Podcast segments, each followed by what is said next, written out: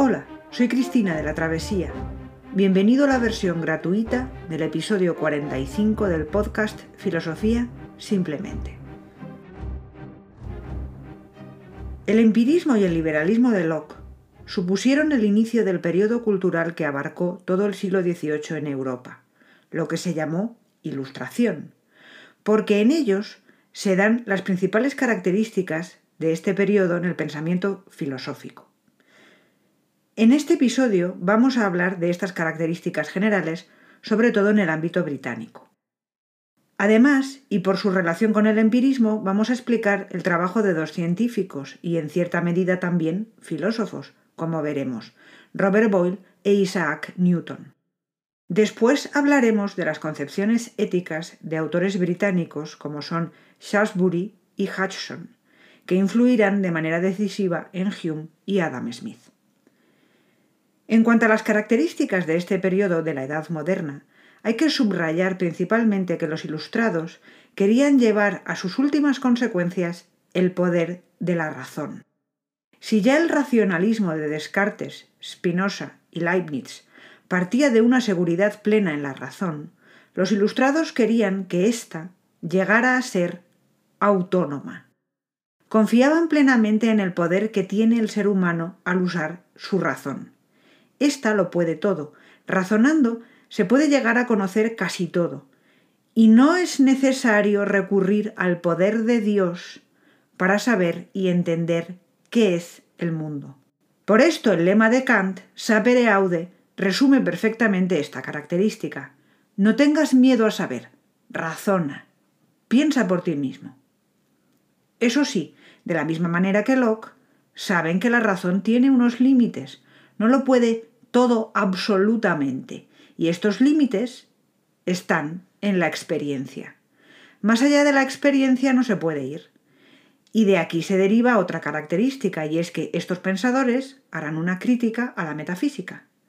Son los datos, los hechos, la base de nuestro conocimiento, y más allá no podemos ir. Es evidente que la preocupación de la filosofía ahora será también el problema del conocimiento, siempre tratado en la Edad moderna, pero planteado de otra manera, como ya lo inició Locke, no de manera racionalista. Y unido a este problema, siempre está el problema del método de trabajo. Ahora el método de trabajo correcto tiene que partir de la experiencia y comprobar constantemente lo que se averigüe, volver a la experiencia constantemente. Por esto el método será la inducción, como ya había propuesto Bacon. Este método procede de la física, ciencia que se impone en el siglo XVIII, y el método lo propuso y utilizó Isaac Newton. A consecuencia de todo esto, los pensadores comienzan a plantearse un cambio en la concepción de la verdad. Esta pasará a ser probable, lo que redundará en un nuevo escepticismo. ¿Podemos estar seguros de lo que sabemos? De momento al menos sí. Más tarde ya veremos. Al aplicar el método empirista en cuestiones de teología natural, surgen el escepticismo agnosticismo e incluso el ateísmo. Otra característica típica de los ilustrados que los diferencia de los racionalistas es que ahora retoman la preocupación por la ética. Se dio otra vez importancia a la ética y a su proyección social. Los estudios de ética vuelven a recibir influencia aristotélica. El hombre por naturaleza es bueno. Hobbes no tenía razón con su pesimismo antropológico. La ilustración, como Locke, es optimista. El hombre es bueno por naturaleza y sus acciones tienen una proyección social. La sociedad camina hacia una mejoría cada vez mayor, hacia el progreso. Hay una confianza en la historia. El hombre irá progresando poco a poco. Un día los hombres llegarán a la mayoría de edad y la razón será autónoma, pensaba Kant. De aquí que vuelva ahora el interés por los problemas sociales, porque además, si se llega a la autonomía racional, el hombre alcanza la libertad. Este es otro de los temas y de las preocupaciones de los ilustrados, la libertad del ser humano. El liberalismo de Locke ha dado la clave. El hombre ha nacido libre y tiene una serie de derechos. La sociedad y el Estado tienen que respetarlos. Es la época de los derechos del hombre.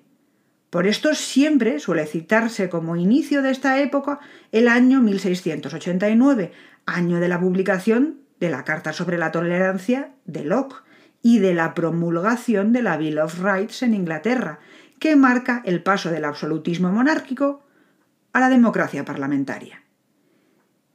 Y el año 1789, año de la Revolución Francesa, con su lema libertad, igualdad, fraternidad, determina el final.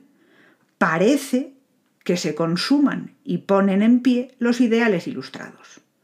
Hay que tener en cuenta que la influencia de la filosofía de Locke fue muy importante en Francia.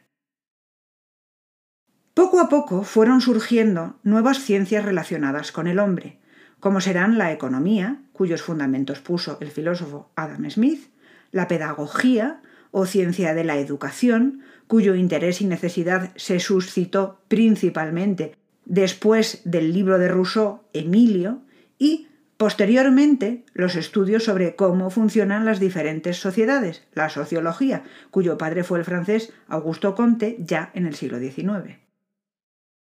Todo esto condicionó los temas centrales de los que trataron los filósofos y pensadores ilustrados a lo largo del siglo XVIII. La razón, es decir, el estudio de cuál es el origen del conocimiento y el método de trabajo válido, el hombre, es decir, la ética, la sociedad y la política y también la naturaleza, cuyo estudio se hacía desde el campo de la física, principalmente. John Locke, como ya sabemos, estuvo influido en su empirismo por la manera de trabajar y observar de Sydenham y su Methodus curandi febres, pero también por su relación con Boyle y Newton. En este episodio tratamos ahora qué hay en la obra, primero de Boyle y después de Newton, para que influyeran en el empirismo, no solo de Locke, sino también de Berkeley y sobre todo de Hume. En Robert Boyle, químico y físico, se encuentra una de las ideas centrales del empirismo, la importancia de la observación y el análisis de los datos sensibles. Antes de construir teorías de tipo general, hay que analizar y observar lo mejor posible. Por esto, el método de conocimiento científico debe ser el método experimental. Para formular una teoría, antes hay que hacer una experimentación lo más rigurosa posible. Hay que ir poco a poco, ya que sin verificación constante no se puede teorizar. De esta manera fue como en 1662 obtuvo la llamada ley de Boyle sobre la presión y el volumen de los gases. Lo mismo que Galileo y Descartes, consideraba que las matemáticas juegan un papel muy importante en física, ya que la naturaleza tiene una estructura matemática. Pero Boyle creía que a esto se le había dado demasiada importancia y que el conocimiento sobre la naturaleza tiene unos límites. De todas formas, y a pesar de su interés por la experimentación, Boyle mantenía aún convicciones escolásticas, pensando que la religión permite conocer más y ampliar lo que ya sabemos. Pero el que consiguió concluir las cuestiones que se habían quedado sin explicación en la época de Kepler y Galileo, como cuál es la causa de las mareas y la demostración de la tercera ley de Kepler sobre el movimiento de los planetas alrededor del Sol, fue Isaac Newton, amigo de Locke, que ejerció gran influencia en el empirismo de éste. Los estudios de Newton y sus descubrimientos en física, entonces llamada filosofía natural, constituyen lo que hoy se llama mecánica clásica o física moderna. A él se debe principalmente la importancia de la física en esta época. De Newton como físico hay que reseñar su importantísimo descubrimiento, la ley de la gravitación universal. Con esta ley Newton consiguió demostrar la tercera ley de Kepler sobre el movimiento de los planetas alrededor del Sol, suponiendo que el Sol ejerce una atracción sobre cada planeta que varía en proporción inversa del cuadrado de la distancia entre este planeta y el Sol. Con la gravedad pudo explicar también el fenómeno de las mareas. Demostró por fin, como había supuesto ya Galileo, que Aristóteles se equivocó y que tanto los movimientos en la Tierra como los de los cuerpos celestes obedecen a las mismas leyes. Además enunció las tres principales leyes de la mecánica clásica, la de la inercia, que ya había predicho Galileo, la de la relación entre fuerza y aceleración y la de la acción y la reacción. A partir de Newton, se concibió la naturaleza como un reino de masas que, bajo la influencia de fuerzas definidas, se mueven de acuerdo con las leyes matemáticas del espacio y del tiempo. Precisamente fue el descubrimiento de que la misma masa tiene diferente peso a diferentes distancias del centro de la Tierra, junto a la elaboración matemática de las leyes de la mecánica, lo que le condujo a la formulación de la ley de la gravedad. Pudo formular esta ley gracias a su descubrimiento, hecho paralelamente a Leibniz, del cálculo infinitesimal y de derivadas.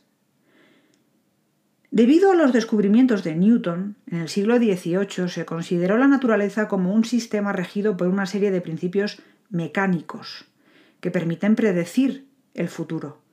Se pensaba que hay un determinismo físico y que la naturaleza es un sistema regular que se conserva. El trabajo de Newton en física fue muy importante para la filosofía de esta época, principalmente para los empirismos de Locke y Hume, filósofos que usan la inducción sobre todo al estudiar el origen del conocimiento. Porque Newton trabajó con el método inductivo. En sus dos obras, Principia Mathematica, publicado en 1687, y Óptica, publicado en 1704, hizo una crítica al método hipotético deductivo de Galileo. Su crítica se centró principalmente en dos cuestiones. Primero, las hipótesis. Es famosa la frase de Newton del final de sus Principia. Hipótesis non fingo. No hay que construir hipótesis. Lo que quiere decir con esto Newton es que no se pueden construir hipótesis matemáticas y, casi sin verificación, deducir de ellas leyes matemáticas, ya que así hay una gran probabilidad de error. En la época de Galileo todavía no se podía observar la naturaleza bien y además las matemáticas no habían avanzado lo suficiente, pero en el siglo XVIII estos problemas se podían subsanar. Segundo, el método experimental debe ser inductivo.